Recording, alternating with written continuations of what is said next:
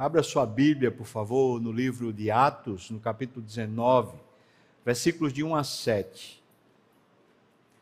Esse texto, analisando um pouco a, a chegada lá de Paulo em Éfeso, o nascimento de uma igreja lá, me fez levantar a seguinte pergunta: como fazer parte de uma igreja? Como é que a gente sabe que realmente faz parte de uma igreja? Bom, essa resposta pode ser dada através das coisas mais lógicas, mais funcionais, mais práticas. Então, seria o quê? É, simplesmente eu participar. Essa seria a maneira de alguém responder. Outro, talvez, talvez um pouco mais é, conhecedor da doutrina, da teologia sistemática, perguntaria: mas de que igreja estamos falando? Da igreja invisível, da igreja visível, da igreja militante, da igreja fiel? De que igreja? Nós estamos falando da igreja do Senhor Jesus, a visível, a que está aqui na terra e de preferência a que é fiel, aqueles que de fato são salvos. Estamos falando então, como é que eu posso fazer parte, de fato, da igreja do Senhor? Não da igreja dos homens, não simplesmente ser membro de uma igreja local. Mas como é que eu posso dizer, não, eu sou salvo, eu faço parte desse time de Deus, dessa agência missionária, desse grupo de pessoas que estão aqui na terra, investidos da autoridade do Espírito para a proclamação do Evangelho. Como é que eu faço parte disso? É sobre isso, então, que eu acho que Deus está ensinando a gente no livro de Atos, de uma maneira geral. Alguns teólogos, dentre eles John Stott, faz questão de dizer que o livro de Atos é uma transição, eu concordo, ele é uma transição entre o Velho Testamento o Novo Testamento. Jesus introduz ah, agora a graça revelada com toda a sua plenitude, o mistério de Deus agora foi revelado. Nós agora entendemos a salvação pela fé de uma forma que nunca tínhamos entendido antes. Nasce a igreja, que é agora o Israel de Deus, o verdadeiro Israel, o verdadeiro povo de Deus. Então, há uma mudança acontecendo na vinda de Jesus, na vida de Jesus e na obra salvífica do Senhor Jesus. E Atos é esse livro que vai apresentar agora a nova maneira de viver e como a igreja se torna agora o novo grupo que é a referência aos olhos de Deus da sua relação, da sua sociedade, da sua parceria. Atos então faz uma transição para que a gente possa compreender nosso próprio modo de agir. E esse texto, Atos 19, versículos de 1 a 7, é o nascimento da igreja entre os gentios de forma mais clara, mais evidente. E a pergunta que Paulo faz àquele grupo de 12 é muito preciosa para a gente entender isso. Vamos ler o texto, diz. Aconteceu que, estando Apolo em Corinto, vamos lembrar aqui um pouquinho o que aconteceu anteriormente. Apolo tinha chegado lá em Éfeso e tinha começado a ensinar a respeito do Senhor Jesus, mas até o batismo de João, ele não conhecia ainda a salvação em Cristo Jesus. Ele conhecia as Escrituras e entendia que Jesus era o Messias, mas ainda não entendia a salvação. E Apolo recebeu um discipulado de Priscila e Áquila quando chegaram lá em Éfeso. Paulo deixou eles lá e eles então passaram a ensinar a Apolo a respeito do Senhor Jesus e da obra salvífica. O texto diz que então Apolo foi para Corinto e lá ele foi um, um precioso instrumento de Deus para a edificação da igreja em Corinto, que tinha sido plantada por Priscila, Áquila e Paulo. Então, eles, ele foi para lá, certamente enviado pelo Espírito Santo, para abençoar aquela igreja. A igreja de Éfeso ficou lá com Priscila e Áquila, enquanto Paulo desce até Jerusalém, onde ele revê seus irmãos, revê os apóstolos, certamente presta relatório, e depois disso ele começa, desculpa, ele vai para Antioquia, onde também presta relatório, onde também se submete à liderança da igreja, entendendo que tanto Jerusalém como Antioquia eram as bases da jornada de Paulo, as bases doutrinárias, a referência de fé, referência de igreja, referência da obra salvífica de Cristo. Então, Paulo usa essas duas igrejas como uma referência e como mãe das igrejas que ele está plantando. Então, Paulo vai até Antioquia e passa ali um período aproximadamente de um ano, quando finalmente ele começa a vislumbrar o novo, a nova primavera, então ele começa a subir em direção à Galácia, a região frígio-gálata, onde ele passa pelas montanhas e ele saúda os irmãos, fortalece-os na fé. Estamos falando agora da terceira viagem missionária do apóstolo Paulo, que começa precisamente fortalecendo os discípulos das igrejas que já tinham sido plantadas. E agora Paulo chegou a essa cidade ele tinha passado por lá, os irmãos da sinagoga tinham pedido a Paulo: fica aqui conosco, mas Paulo disse: agora eu não posso, e se Deus quiser eu volto. O que de fato está acontecendo agora, Paulo está chegando a Éfeso. É, diz aqui o versículo primeiro, então, aconteceu que estando Paulo, Apolo em Corinto, Paulo tendo passado pelas regiões mais altas, chegou a Éfeso e achando ali alguns discípulos, perguntou-lhes: Recebeste porventura o Espírito Santo quando crestes? Essa é a pergunta-chave. Ao que lhe responderam: Pelo contrário, nem mesmo ouvimos que existe o Espírito Santo. E então Paulo perguntou: Em que, pois, fostes batizados? Responderam: No batismo de João. Disse-lhes Paulo: João realizou um batismo de arrependimento, dizendo ao povo que cresce naquele que vinha depois dele, é saber, em Jesus. E eles, tendo ouvido isto, eles foram batizados agora em nome do Senhor Jesus. E impondo-lhes Paulo as mãos, veio sobre eles o Espírito Santo e tanto eles falavam em línguas como eles profetizavam. Eram ao todo uns doze homens que aconteceu aquilo lá. Nós vamos ficar aqui, vamos orar. Meu Pai, ajuda-nos. O Senhor sabe a necessidade que temos, entender a tua palavra conforme o Senhor escreveu. Não me deixa aqui, Senhor Deus, deturpar nada, nem ensinar errado, mas também eu te peço que teu povo aqui reunido e que, de alguma maneira, participar desse sermão, também, Senhor Deus, não seja conduzido por erros da própria cabeça ou da sua própria tradição, mas que a tua palavra consiga nos levar à, à tua verdade, à tua vontade. No nome de Jesus, amém. Amém.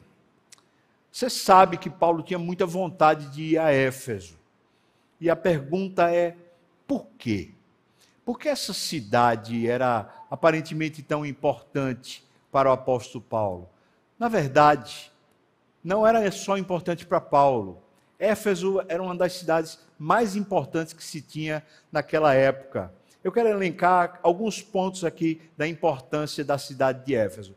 Primeiro, ela era um grande centro comercial na Ásia Menor a sua posição geográfica, ela ficava ali no, onde desaguava um rio importante da Ásia Menor, e ele ficava a 5 quilômetros do mar Egeu. Então, era uma região muito propícia, com um porto muito bom. Sendo assim, aquele lugar era um lugar de grande comércio. Era o centro principal de comércio para toda a Ásia, para a região ali que hoje é a Turquia então já tinha uma grande importância, só por isso já seria por demais. Entretanto, ela não era apenas importante pela posição geográfica e pela sua eh, seu centro comercial. Ela também era importante porque ela é uma sede de tribunais romanos. Sendo uma cidade grande, Roma resolveu que ela deveria ter uma certa independência para resolver suas questões. Então, Éfeso, a Éfeso foi dado o privilégio de ter um próprio senado e também uma assembleia do povo. É por isso que depois a gente entende quando Paulo ele é, destrói de certa forma a, a, os recursos que se ganhava fazendo ídolos, especialmente para a deusa Diana. Como o povo vai todo para um lugar e ali eles ficam gritando bem alto contra Paulo, porque eles estavam acostumados a resolver suas questões, porque eles tinham esse direito dado por Roma. Essa cidade estava familiarizada tanto com o poder como também a justiça de Roma. Eles entendiam como funcionava. Éfeso também era importante porque era a sede dos jogos panjônicos. Isso eram todos os jogos que acontecia na Grécia antiga. Estamos falando aqui dos Jogos Olímpicos, dos Jogos Nemeus, dos Jogos Istmos e dos Jogos Pítios. Durante quatro anos, esses jogos se estendiam, cada ano um jogo desse acontecia, e lá em Éfeso havia um grande centro para que esses jogos acontecessem. Então, nos quatro anos haviam os jogos panjônicos, e havia ali um lugar para acomodar, uma arena que acomodava cerca de 24 mil pessoas sentadas. Irmãos, estamos falando da antiguidade, né? um lugar ali é, no, no primeiro século e tinha uma arena tão gigante que cabia 24 mil pessoas sentadas. Por isso ela sediava esses jogos. Daí você entender a importância dessa cidade nesse cenário. Letra D. Éfeso também era o lugar, o lar de muitos delinquentes. Havia um, um templo muito importante, daqui a pouco eu vou falar sobre ele, o templo da deusa Diana, e esse templo, no seu arredor, se alguém tinha cometido algum crime e corresse para o templo, ali ele recebia então a anistia dos seus crimes, mas ele tinha que ficar lá. Então, aquele lugar terminava se tornando um covil de, de pessoas ruins, lugar onde as pessoas tinham, os transgressores da lei, eles tinham ali o lugar para poder se anistiar era também conhecido então como esse lugar de delinquentes. Éfeso também era o centro da superstição pagã. Nós vamos ver isso no capítulo 19, num sermão posterior. Mas quando eles se convertem, que eles pegam os livros de bruxaria e eles queimam em praça pública, isso era um dos fatores de grande comércio da cidade de Éfeso. Eram livros de uma espécie de feitiço para você é, prosperar, ou para você ter muitos filhos, ou para você é, matar um inimigo, ou para você conquistar alguma benesse, alguma coisa que você deseja. Esses livros, então, tinham ali a magia, como você deveria fazer para você obter o seu intento, o seu desejo. Então, as pessoas vinham até Éfeso comprar esses livros um grande centro de superstição pagã. Mas Éfeso também era o palco do grande templo da deusa Diana. E nós estamos falando de um lugar que era oito vezes maior do que o Partenon, que era lá na Grécia. Bom, o Partenon já era gigantesco para aquela época. E o templo da deusa Diana era oito vezes maior. Então era um grande lugar com suas pilastras de, de é, mármore e o, todos os seus entalhes de ouro, um lugar belíssimo, de uma exuberância gigantesca. Então, só pelo atrativo, mesmo que não houvesse ali absolutamente nenhuma atividade, já valeria a pena ir. E as pessoas iam tanto por causa do atrativo, como também por causa dos cultos que se celebrava a deusa Diana, e esses cultos eram cheios de sacerdotisas cultuais, portanto havia muita promiscuidade dentro do templo e também na cidade. Essa é um, esse é um pouquinho do apanhado da cidade de Éfeso. Logo a gente entende que a cidade de Éfeso ela tinha uma grande importância estratégica. Se Paulo alcança os Efésios com o Evangelho, e a cidade é impactada pelo Evangelho, toda uma região de pessoas que vêm constantemente para Éfeso fazer os seus negócios, ou mesmo para visitar as suas instalações, ou para os jogos, ou para o que fosse. Essas pessoas seriam impactadas também para o Evangelho, ou seja, ali seria um centro de disseminação do Evangelho. Paulo entendeu isso. Mas ela não era só importante por causa ser, de ser um centro estratégico, era também importante por causa dessa disseminação do evangelho que aconteceu. Vou citar algumas coisas aqui muito importantes. Naquela igreja ministrou Apolo, logo no seu começo. Mas nessa igreja, Paulo depois enviou Timóteo para ser pastor da igreja. E é bem verdade que também foi pastor da igreja de Éfeso o apóstolo João. E quando o apóstolo João foi para Éfeso, o apóstolo João levou Maria, a mãe de Jesus, que Jesus, antes de morrer, tinha dito para João ele cuidar da mãe e a mãe deveria tomar João como sendo seu filho. O que de fato João fez. Então, João, quando foi para Éfeso ser pastor daquela igreja, Maria foi junto. Então, essa igreja recebeu muita gente boa para ensinar o evangelho e ela foi muito bem doutrinada e muito bem edificada. Lá em Éfeso, Paulo escreveu as duas cartas aos Coríntios que nós temos. Então, o legado de Éfeso vai muito além da própria cidade. O que foi escrito lá também nos abençoa. Dali, João escreveu o seu evangelho e escreveu também as suas três epístolas, enquanto ele pastoreava a, a igreja de Éfeso. E é bem verdade que quando Timóteo era pastor da igreja de Éfeso, Paulo escreveu para Timóteo as duas cartas que nós temos a Timóteo. Então veja só, Deus usou aquele lugar. Não era à toa que o apóstolo Paulo queria, é, tinha a intenção tão clara de chegar até aquele lugar. Mas em terceiro lugar, a importância de Éfeso para o apóstolo Paulo.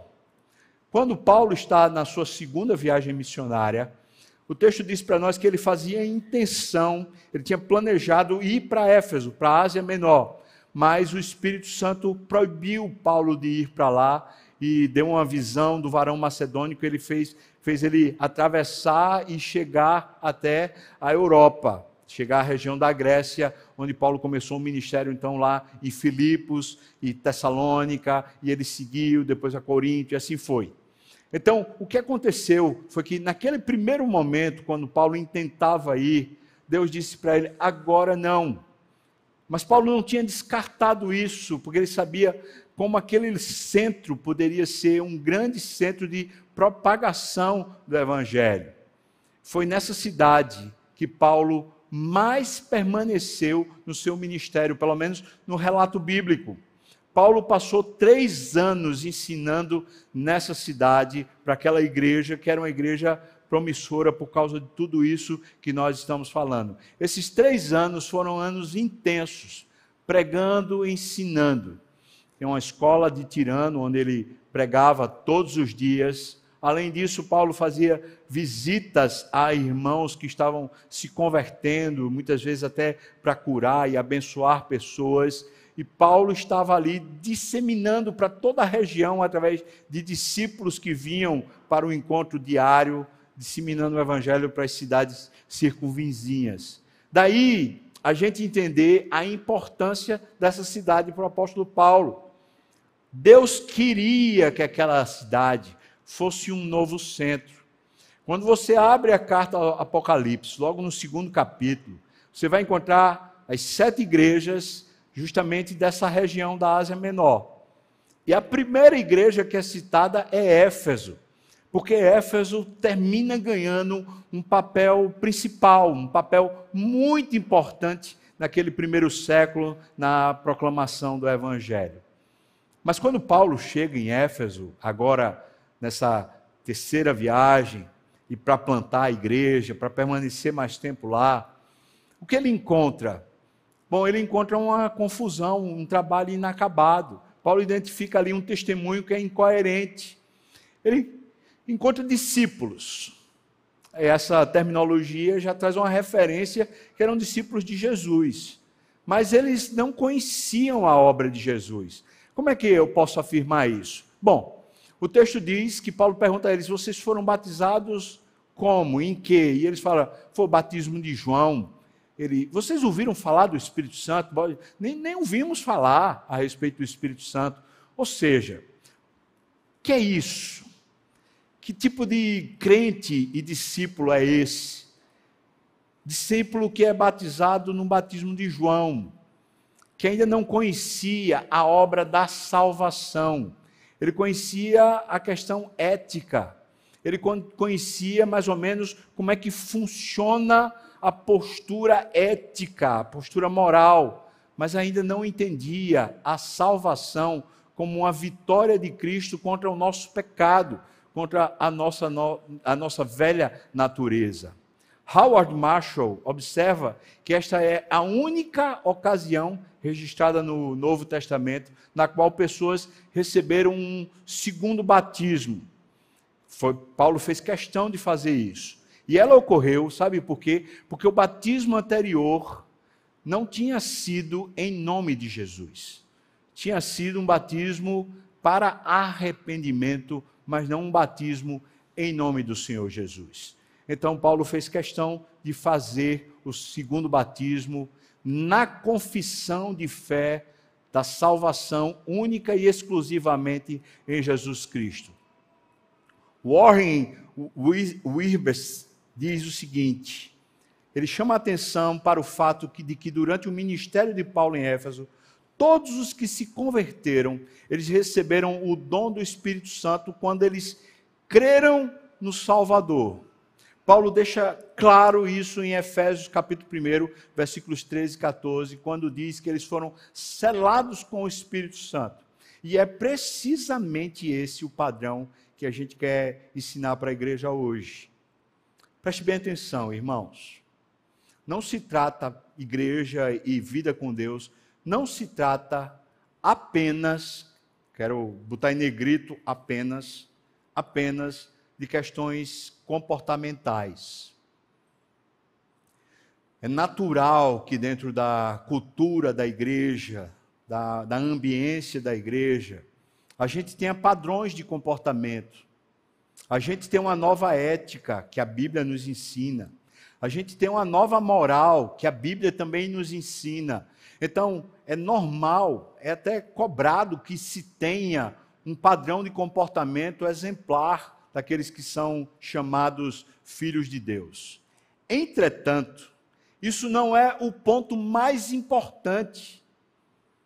E eu quero explicar por quê. Porque é bem possível que a gente consiga ter uma vida muito direita, muito certa, com um bom padrão no, no, sentido ético, um bom padrão no sentido moral, mas a gente ser cheio de vaidade orgulhoso, dono do próprio nariz. A gente ainda achando que são as nossas obras quem nos salvam. É o nosso bom comportamento que vai nos dar um lugar ao céu. E normalmente pessoas orgulhosas, que se dizem evangélicas, elas de fato têm um bom padrão moral, um bom padrão ético. Entretanto, o orgulho delas fere a santidade de Deus. Precisamente o orgulho e a vaidade é o pecado original. Imagina se alguém vai estar salvo com uma boa conduta, uma boa moral, mas está quanto mais no pecado original. Está pecando contra Deus todo dia na sua própria vaidade, em si mesmado, dono do próprio nariz. Essa pessoa não tem o reino dos céus, essa pessoa não vai entrar no céu. O que Paulo encontrou foi um bons irmãos, doze, que estavam ali com um bom entendimento a respeito de uma nova cultura de comportamento. Mas ainda faltava para eles a salvação pela fé. A salvação que vem pela graça, não apenas um comportamento, mas uma nova vida.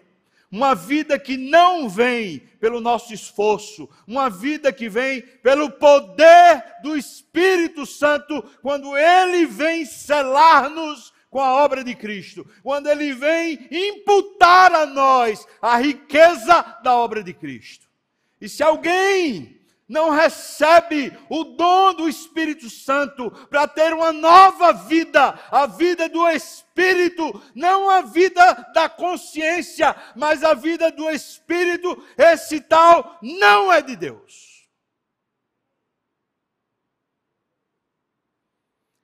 Em outras palavras, você pode ter um bom comportamento e uma boa moral mas se você não tem a vida do Espírito, onde é o próprio Espírito Santo que associado ao seu espírito ensina você a viver pela fé no Filho de Deus.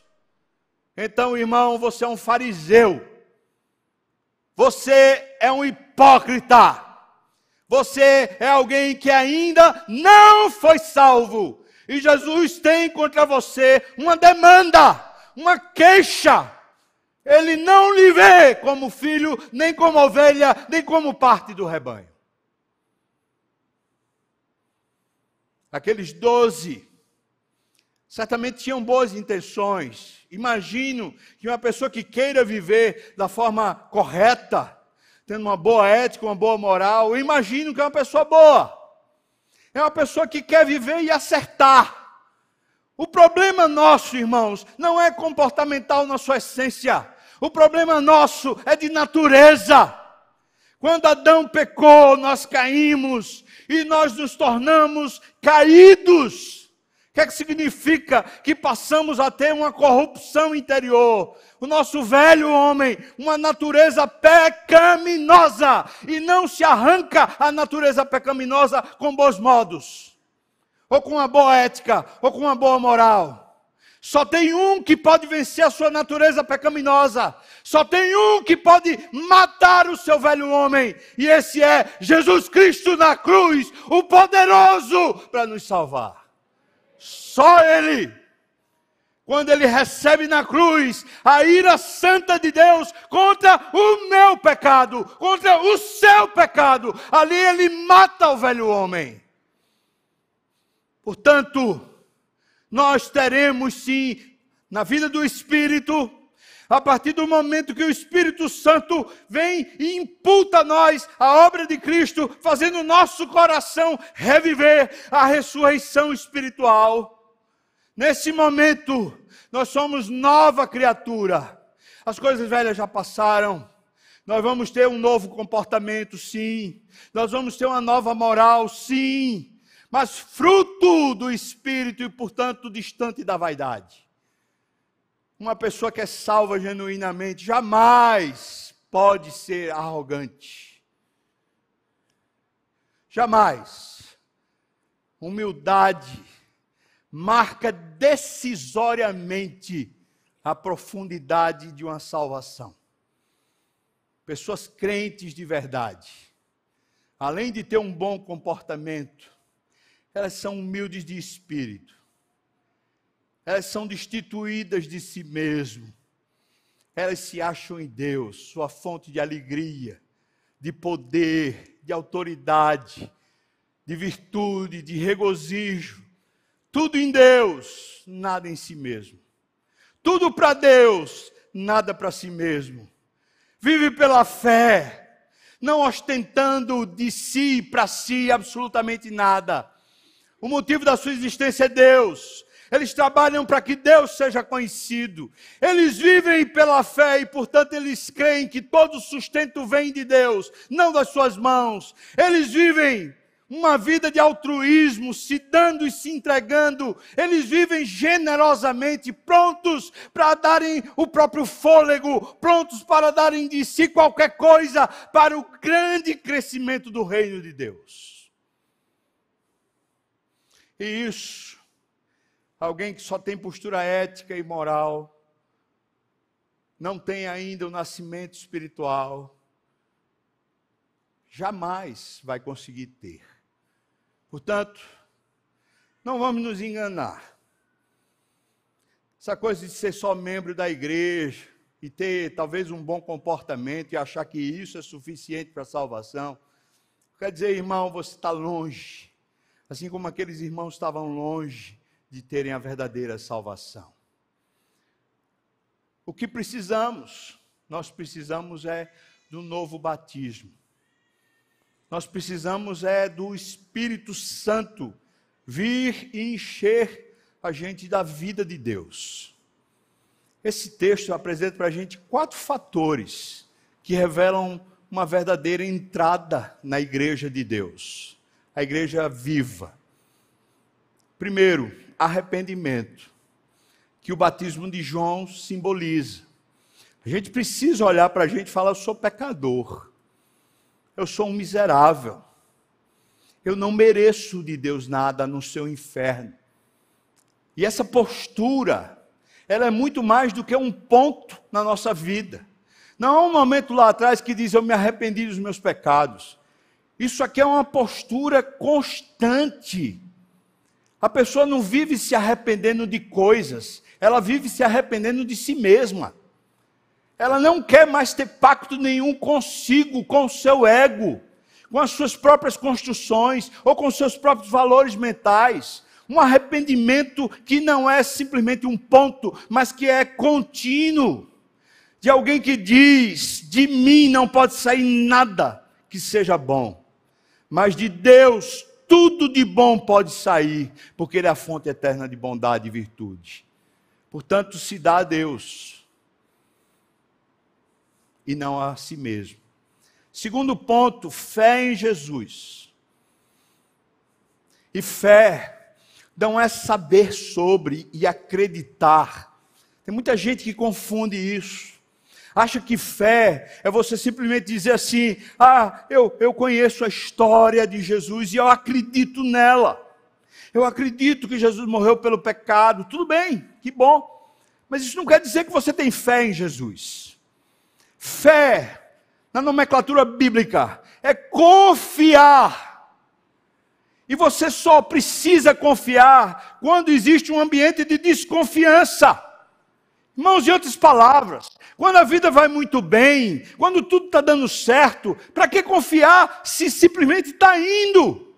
Mas quando começam os perrengues, quando a gente começa a ser questionado, quando a gente é humilhado, quando a vida não funciona, quando as coisas vão de mal a pior, é preciso ter confiança em Jesus.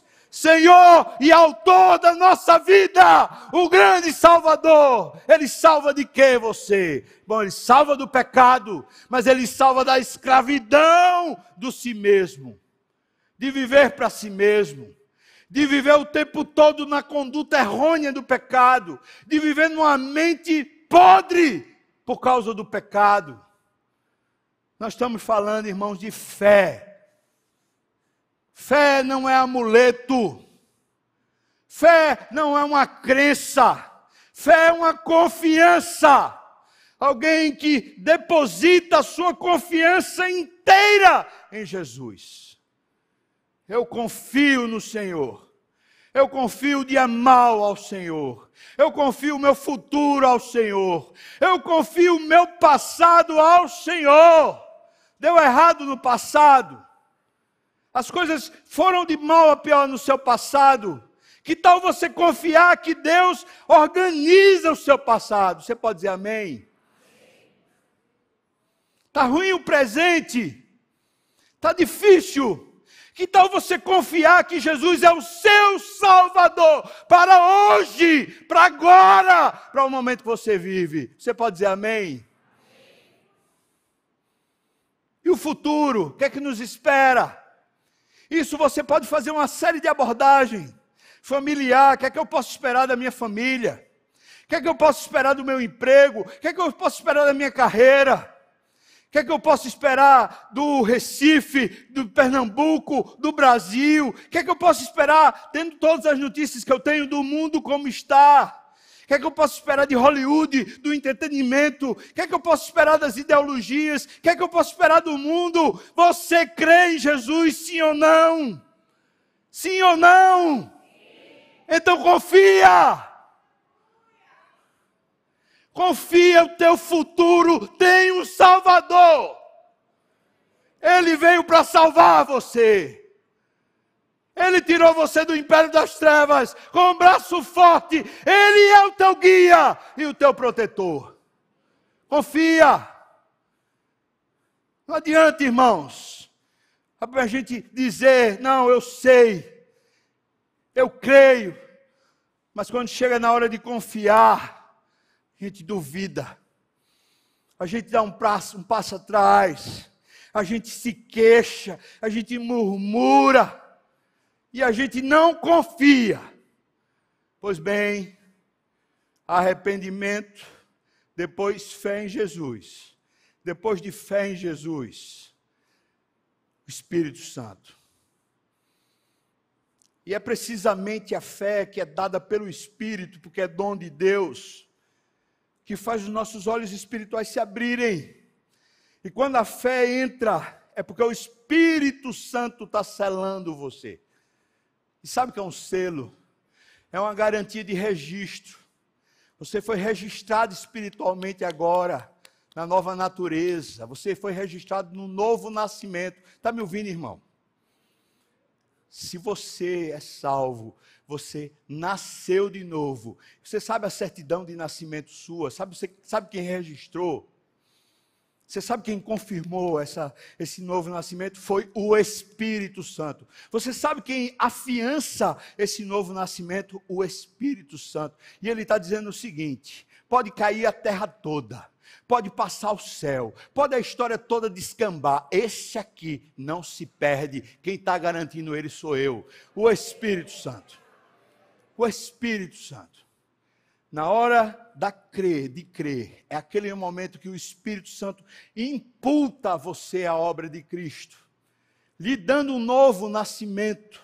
E esse novo nascimento faz você ter olhos que veem, um coração esperançoso, uma alegria enorme e indizível, não justificada por realizações humanas. Não aqui na terra, mas nas coisas de Deus e nas coisas celestiais. Uma nova postura de vida, porque o Espírito Santo veio. O Espírito Santo definindo a nova vida. Michael Green afirma categoricamente: está absolutamente claro que esses discípulos não eram de alguma forma cristãos, porque eles não tinham o Espírito Santo. É por isso que Paulo precisava fazer um novo batismo. Um batismo que fosse realidade espiritual, não simplesmente uma nova conduta, uma nova ética. Agora o batismo traz um símbolo, e esse é justamente o quarto elemento. O batismo traz um símbolo exterior de uma realidade interior. E veja que Paulo faz questão de batizar. Eu quero instruir você. Talvez você diz, eu sou crente. Aí eu creio em Jesus, eu pergunto para você, o que é que falta para você professar sua fé? O que é que falta? Não me venha dizer que tem vergonha. Porque Jesus disse: Olha, se você se envergonhar de mim, eu vou me envergonhar de você lá no céu. Em outras palavras, na hora que você chegar lá, Jesus, Jesus, ele vai dizer: O quê? Não, sai, estou com vergonha.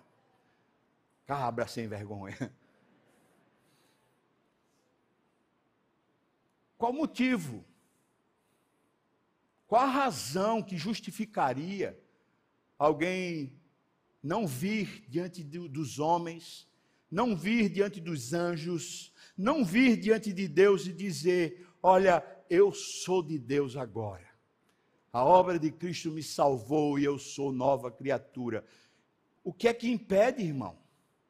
Estou falando com você que ainda não é membro, que ainda não professou publicamente sua fé, não foi batizado. O que é que está faltando? Crie coragem e venha. Howard Marshall declara: dificilmente esses homens seriam cristãos, porque não haviam recebido o dom do Espírito. Nós podemos dizer com segurança que o Novo Testamento não reconhece a possibilidade de alguém ser cristão sem possuir o Espírito Santo. Recebeu o Espírito. E eu posso perguntar isso sem, sem procurar em você dons de línguas ou dons sensacionais.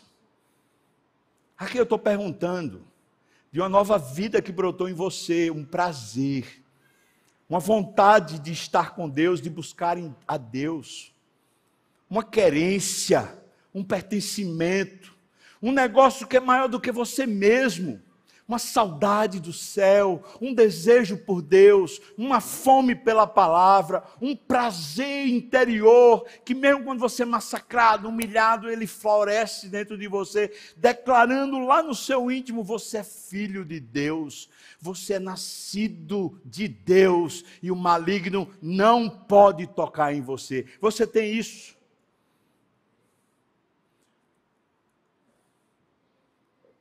Você tem isso? Simon Kistemarker diz, afirma que esses 12 homens estavam numa fase introdutória à fé cristã. Será que é o seu caso? Você lembra quando Apolo estava ensinando a, a, a esses 12, que Priscila e Acla chegam lá? Apolo também estava nessa fase. Será que é o seu momento aqui hoje, nessa fase introdutória? Você tem ouvido tem conhecido, tem entendido, tem concordado. Mas será que hoje não é o dia do seu nascimento espiritual? O dia de você receber lá no seu coração o dom da vida, a legitimidade da sua salvação, uma obra interior que transforma você dentro de você. John Stott diz o seguinte: é mais provável que, apesar de terem ouvido a profecia de João, acerca do Messias que viria batizando com o Espírito Santo, aqueles homens não soubessem do seu cumprimento no Pentecostes. E é por isso que João precisava fazer, desculpa, que Paulo precisava fazer sobre eles um novo Pentecostes, ou a nova descida do Espírito Santo agora entre os gentios. Eu quero dizer para vocês que na Bíblia, aqui no livro de Atos, há quatro momentos em que há uma descida do Espírito Santo. Primeira em Atos 2, lá em Jerusalém, sobre os judeus. E é confirmado pelos doze apóstolos que estavam lá. Segundo, em Atos capítulo 8, sobre os samaritanos. E é confirmado pelo apóstolo Pedro e o apóstolo João. A terceira, em Atos 10, lá em Cesareia, sobre a família de Cornélio. E é confirmado pelo apóstolo Pedro. Quarta descida do Espírito Santo é aqui em Atos 19, aqui em Éfeso, sobre os gentios, legitimamente gentios, e é confirmado pelo apóstolo Paulo. E esse sinal exterior, tanto de falar em línguas como profetizar, é para que não reste dúvida aqui também sobre os gentios, assim como aconteceu sobre os judeus. É o Espírito Santo quem está selando a obra de Cristo, fazendo deles agora cidadãos dos céus, amigos de Deus, para uma nova realidade espiritual. Isso significa que o derramamento do Espírito Santo é universal para todos os povos. E também significa que a experiência de falar em línguas e profetizar não é necessariamente uma evidência do batismo com o Espírito Santo, pois quando você chega em Atos capítulo 8, quando você encontra o derramamento sobre os samaritanos, não há nenhuma evidência externa a não ser o fato da confirmação pelo apóstolo, pelos apóstolos Pedro e João. Então, irmãos, para a gente não confundir a nossa cabeça, o Espírito Santo não é uma força, não é um ânimo, e nem muito menos veio simplesmente fazer você falar novas línguas, ou fazer você profetizar, ou ter dons sensacionais. O Espírito Santo é Deus, de Deus, enviado pelo Espírito e enviado pelo Pai que vem habitar em você, para comunicar com o seu espírito que você é filho de Deus, para confirmar a obra da salvação, para lhe ensinar a palavra, para ensinar você a guardar todas as coisas que Jesus ensinou a você, para você viver pela fé no Filho de Deus. O Espírito Santo habita em você, ele não é uma força, ele é uma pessoa, ele tem vontade, ele tem ensino, ele tem vida e vida em abundância. Quando Jesus disse: Eu vim para que vocês tenham vida e vida em abundância está aqui o dote da vida, o próprio Espírito de Deus que Ele fez habitar em você. Essa é a nova vida. Como é que eu faço? Como é que eu posso fazer parte de uma igreja? Está aqui. Você só vai legitimamente fazer parte de uma igreja quando você tem fé em Jesus. E essa fé é produzida pelo Espírito Santo quando ele desce sobre você. E é precisamente isso que Paulo, mas também depois você vai encontrar os outros apóstolos quando falam de batismo do Espírito Santo. É precisamente essa fé, essa nova vida, o batismo com o Espírito Santo. Não é uma segunda bênção, mas é a introdução de uma pessoa numa nova vida, a vida de Deus. Será que há alguém aqui que ainda não foi salvo? Será que hoje é o dia dessa salvação? Será que você de fato é salvo? Qual a evidência que você me dá? Só uma questão ética? Uma questão moral? Ou nas crises, nas lutas, você tem provado uma vida maior do que você mesmo? Uma ressurreição, um poder, uma estrutura maior dentro de você. Jesus Cristo, eu estou encerrando esse sermão com essa palavra. O Senhor Jesus disse: vocês não recebem porque vocês não pedem. Pedi e dá-se-vos-á. Buscai e achareis. Batei e abre-se-vos-á. Pois todo o que pede, recebe. Todo o que busca, encontra. Se vocês que são maus, sabem dar boas dádivas aos filhos de vocês, quanto mais o vosso Pai Celestial que está nos céus, não vos dará o Espírito Santo Preste bem atenção que Jesus, quando está falando de buscar, de encontrar, de receber, ele não está falando da gente, ah, eu quero um carro novo, vou buscar um carro novo, vou querer um carro novo, ah, eu quero uma casa nova, eu quero uma vida nova, eu quero uma família nova. Não está falando disso, não. Jesus está falando sobre buscar o Espírito, querer mais dele. Paulo fala aos Efésios, ser tomado de toda a plenitude de Deus.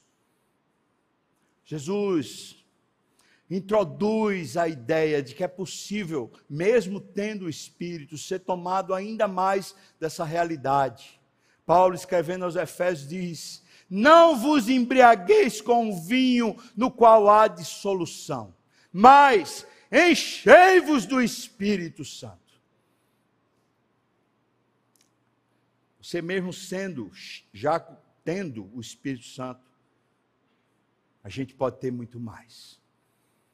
A gente pode ser mais cheio, respeitando a voz dele, a doce voz dele, amando ele, querendo que ele seja o decididor, o fornecedor de toda a nossa vida. A ele, não a nós por Ele, não por nós. Ele, nosso Senhor, e nós, seus servos e súditos. Concluo desafiando então você. Vamos buscar? E não me entenda mal, viu? Deixar aqui logo no, no, rasgado. A gente não é a igreja pentecostal. A gente é uma igreja reformada. Nós somos filhos do Pentecostes, como as igrejas pentecostais. Mas quando buscamos o Espírito, nós não estamos buscando emoções. Nós estamos buscando uma vida de submissão completa a Cristo, nosso Senhor. Nós estamos querendo honrar a Deus mais do que a nós mesmos. Nós não estamos atrás de vaidade, não estamos atrás de eventos, não estamos atrás de experiência. O que queremos quando buscamos o Espírito Santo? Nós queremos que Ele reine, que Ele governe, que Ele encha todas as coisas. Por isso, não se confunda. Você quer o Espírito Santo?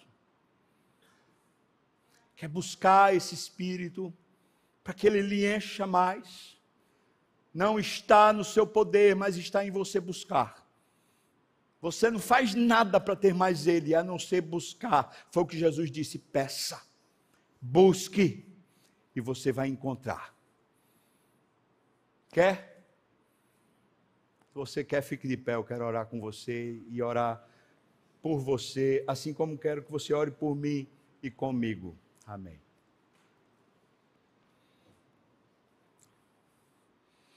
Senhor, obrigado pela tua palavra, tão rica, tão forte, tão poderosa para nos definir. Agora, essa palavra que nos ensina e nos define, que nos dá uma nova vida, ela agora está nos ensinando a buscar de Ti essa fonte, esse prazer que o Teu Espírito nos dá. Santo Espírito, nós pedimos ao Senhor que governe, que encha a nossa vida, que nos dê mais e mais de Ti mesmo, não a nós, Senhor, mas ao Teu nome. Senhor, enche-nos, inunda, inunda aqui meu coração, minha casa, minha agenda, minhas disposições mentais e físicas. Enche a minha vida, Senhor. Enche a nossa vida Enche a vida dessa igreja. Toma as lideranças dessa igreja. Toma, Senhor Deus, cada servo, cada membro, cada pessoa que se dispõe a entrar por essas portas. Toma-nos todos em tuas mãos. Nós oramos no nome de Jesus. Amém e amém. E que a graça do nosso Senhor e Salvador Jesus Cristo, o amor de Deus, nosso querido e amado Pai, a comunhão, consolação, o poder, o avivamento do Espírito vem sobre nós, povo do Senhor, não só aqui agora, mas até quando o Senhor voltar e nos tomar para si. Aleluia! Amém.